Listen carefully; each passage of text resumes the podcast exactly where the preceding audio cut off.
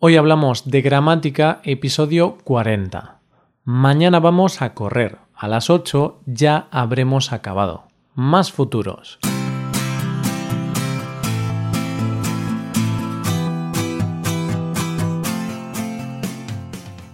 Bienvenido a Hoy Hablamos de Gramática, el podcast para aprender gramática del español cada semana. Ya lo sabes, publicamos nuestro podcast cada miércoles. Puedes escucharlo en iTunes, en Android o en nuestra página web. Recuerda que en nuestra web puedes revisar la transcripción, hacer ejercicios con soluciones y disfrutar de atención personalizada por email. Estas ventajas están disponibles para los suscriptores premium. Hazte suscriptor premium en hoyhablamos.com. Hola, querido oyente, ¿qué tal? ¿Cómo estás? Yo estoy bien y hoy tengo un episodio de gramática muy interesante, como siempre, ¿verdad? Bueno, no sé si te parece interesante o no, eso da igual porque igualmente hoy vamos a ver dos tiempos que se pueden utilizar para hablar del futuro. Hoy hablamos del futuro.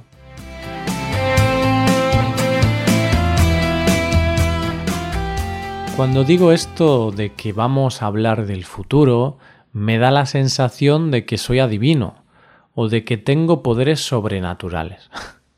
pero desgraciadamente no sé qué pasará en el futuro. ¿Seremos todos más felices? ¿Seremos más ricos? ¿Quizá ya no habrá hambre en el planeta?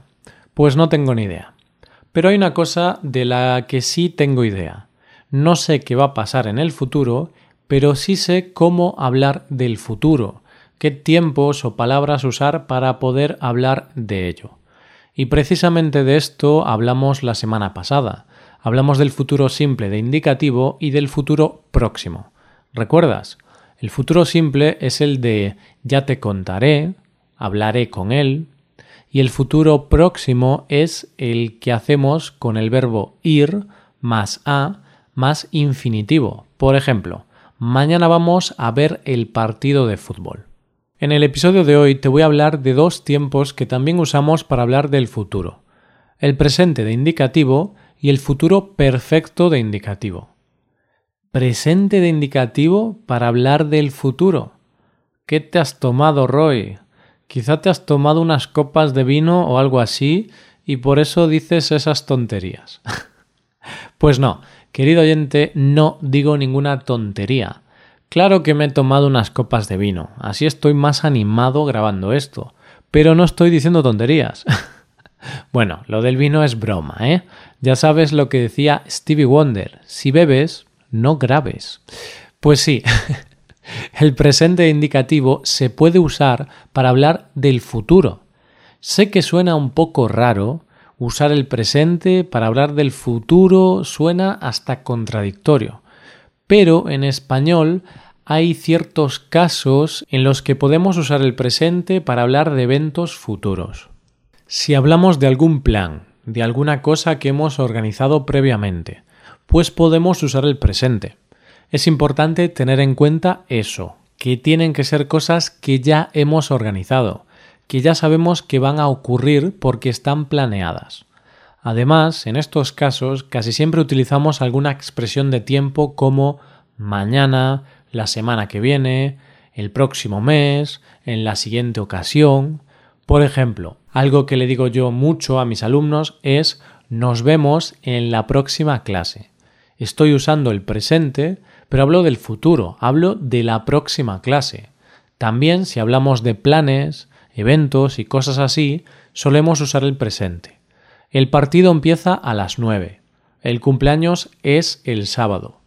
Mañana me marcho a Italia. Es bastante sencillo, ¿verdad? Quizá la duda que puedes tener ahora es cuándo usamos presente como futuro, cuándo usamos futuro simple y cuándo usamos futuro próximo. La respuesta es que muchas veces se puede usar uno u otro, es decir, muchas veces son intercambiables. Tenemos la opción de usar varios tiempos y el significado no cambiaría. Por ejemplo, si hablo de planes, eventos y cosas así, puedo usar futuro próximo o presente. Mañana tengo que limpiar. Mañana voy a tener que limpiar. El partido comienza a las 8. El partido va a comenzar a las 8. Por otro lado, si esos planes son en un futuro lejano, lo normal es hablar en futuro simple de indicativo, ¿verdad? Las Olimpiadas serán en el 2020.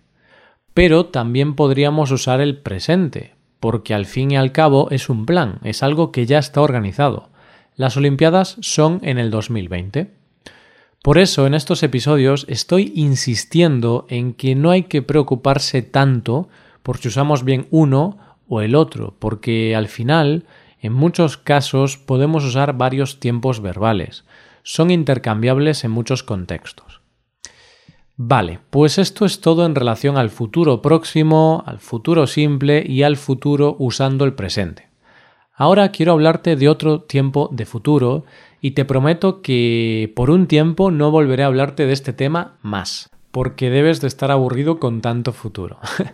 Bien, pues quiero hablarte del futuro perfecto de indicativo, también llamado futuro compuesto de indicativo. Este es un tiempo verbal que se usa de forma mucho menos frecuente. Eso tienes que tenerlo claro. No creo que tengas que usar este tiempo verbal casi nunca. En pocas ocasiones será necesario que lo uses. Pero aunque se usa en pocas ocasiones, a veces se usa, claro. Por eso hoy te lo voy a explicar. El futuro perfecto compuesto de indicativo se conjuga de la siguiente forma. Yo habré hablado, tú habrás hablado, él habrá hablado, nosotros habremos hablado, vosotros habréis hablado, ellos habrán hablado. Este es un verbo terminado en AR, pero en los verbos acabados en ER y en IR la conjugación es igual. Yo habré comido, él habrá partido. Bueno, Cambia el participio, claro, pero eso seguro que ya lo sabéis. vale, pues ¿cuándo usamos este tiempo tan raro? ¿En qué caso se usa el futuro perfecto? Sinceramente, no es muy sencillo de explicar o de entender. Voy a intentar explicarlo de forma sencilla. Pues principalmente se usa para hablar de suposiciones y de cosas que creemos que van a suceder en el futuro lo usamos para expresar una acción futura anterior a otra acción futura. Por ejemplo, el título de este episodio. Mañana vamos a correr. A las 8 ya habremos acabado. Ese a las 8 ya habremos acabado significa que vamos a acabar antes de las 8. Es una suposición sobre el futuro. Este tiempo se usa para hacer suposiciones sobre acciones del futuro o para hablar de acciones que habrán terminado antes de otra acción futura. Por ejemplo, en este caso decimos que a las 8 ya habremos terminado, o sea, antes de esa hora habremos terminado. Más ejemplos. Mañana a esta misma hora habré salido del país y estaré en el avión. En este ejemplo hablo de dos acciones. Una acción futura que va primero, habré salido del país, y la siguiente acción futura que ocurre después, estaré en el avión. Cuando finalices tus estudios, yo ya me habré ido a otra ciudad. Yo me iré a otra ciudad antes de que acabes tus estudios. Una vez más, tenemos dos acciones futuras, y el irme de la ciudad sucederá antes de que tú acabes tus estudios. Por eso uso el futuro compuesto. Si te fijas, casi siempre usamos ya con este tiempo verbal ya habré regresado, ya me habré ido. Bien, este es uno de los usos de este futuro perfecto, para hablar de suposiciones o de cosas que van a pasar en el futuro antes de otro momento o de otra acción del futuro. Pero curiosamente, este es un uso poco común de este tiempo verbal. Lo usamos muy poco de esta forma. Y digo curiosamente porque en realidad lo usamos más para hablar de suposiciones de pasado. ¿Qué? ¿Cómo? Suposiciones de pasado. Sé que quizá te acaba de explotar la cabeza, pero es así, querido oyente. Podemos usar el futuro perfecto para hablar de suposiciones de futuro, pero en realidad lo usamos de manera muy frecuente para hablar de suposiciones del pasado. Son estas cosas que tiene el español, que podemos usar el futuro para hablar del pasado, el presente para hablar del futuro. los españoles somos un poco raritos. Pues eso, cuando creemos que algo ha sucedido en el pasado, podemos usar este tiempo verbal. ¿Qué le ha pasado a Gloria? No sé, habrá tenido algún problema con su novio. En esta frase decimos que quizá ha tenido algún problema con su novio. No estamos seguros, hacemos una suposición. Otro ejemplo. Mi novia está enfadada conmigo y no me habla. ¿Habré hecho algo mal? Esto es algo típico que nos ocurre a muchos, ¿verdad? Tu novia está enfadada, no quiere hablar contigo y no sabes qué sucede. Pero te preguntas si habrás hecho algo mal. Haces esa suposición. Quizá he hecho algo mal, quizá he hecho algo que le ha molestado, habré hecho algo que le ha molestado. Antes de terminar, quiero volver a repetir que se utiliza mucho más el futuro perfecto para hablar de suposiciones de pasado que para hablar del futuro. Es decir, para hablar del futuro no solemos usar el futuro perfecto, es poco común usarlo. Además, como puedes comprobar, es difícil saber cuándo usarlo y cómo usarlo correctamente, es complicado.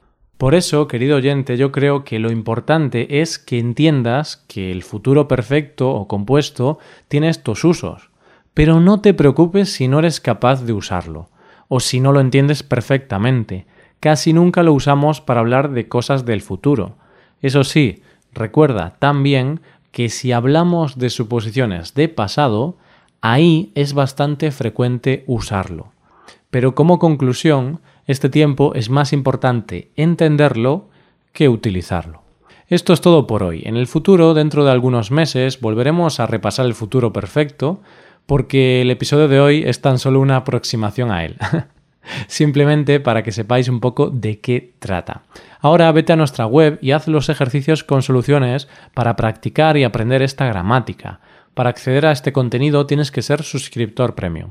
Si te haces suscriptor premium tendrás acceso a muchas ventajas. Podrás ver la transcripción y los ejercicios de este podcast, podrás hacer preguntas y recibirás atención individualizada por email. Hazte suscriptor premium en hoyhablamos.com. Y aquí acabamos. Muchas gracias por escucharnos. Nos vemos el próximo miércoles. Pasa un buen día. Hasta la próxima.